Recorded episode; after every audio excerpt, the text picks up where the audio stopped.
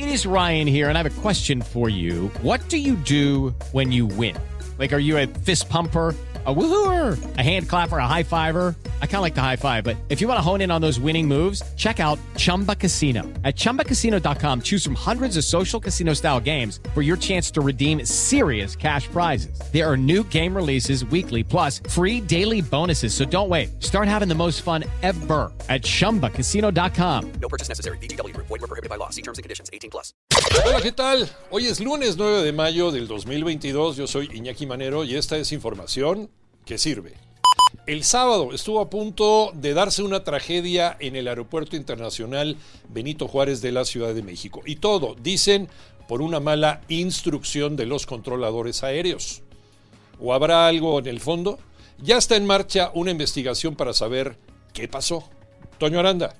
Después del último incidente grave que se registró en el Aeropuerto Internacional de la Ciudad de México, donde una aeronave de Volaris tuvo que retomar el vuelo cuando estaba a punto de aterrizar porque otro avión ocupaba la misma pista de aterrizaje, el Sindicato Nacional de Controladores de Tránsito Aéreo ofreció una conferencia aquí, en su sede sindical.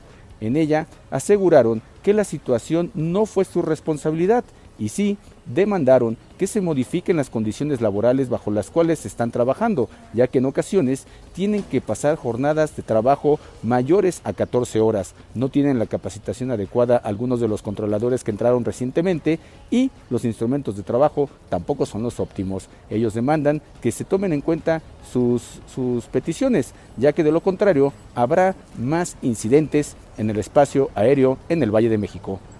Estar gordito no es bueno y el primer paso es reconocer que tenemos un problema de salud, la obesidad fantasma. Manolo Hernández. Un estudio internacional nos desnuda como país en el grave problema que tenemos por la obesidad, pero desafortunadamente este problema no lo queremos ver ni reconocer. Es como una obesidad fantasma.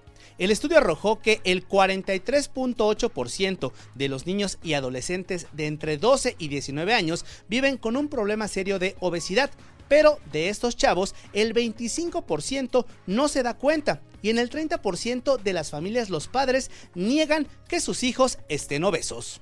Mal fin de semana para el deporte en México. Pierde el Canelo y el Checo Pérez queda en cuarta posición. Mauro Núñez.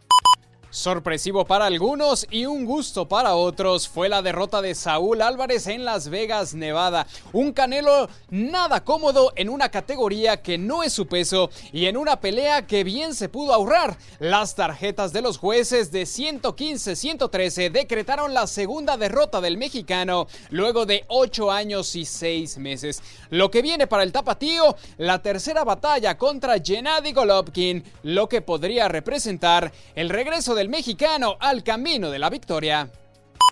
Escúchanos de lunes a viernes de 6 a 10 de la mañana por 88.9 Noticias, información que sirve por tu estación favorita de Grupo Asir y en digital a través de iHeartRadio. Que tengas un gran día.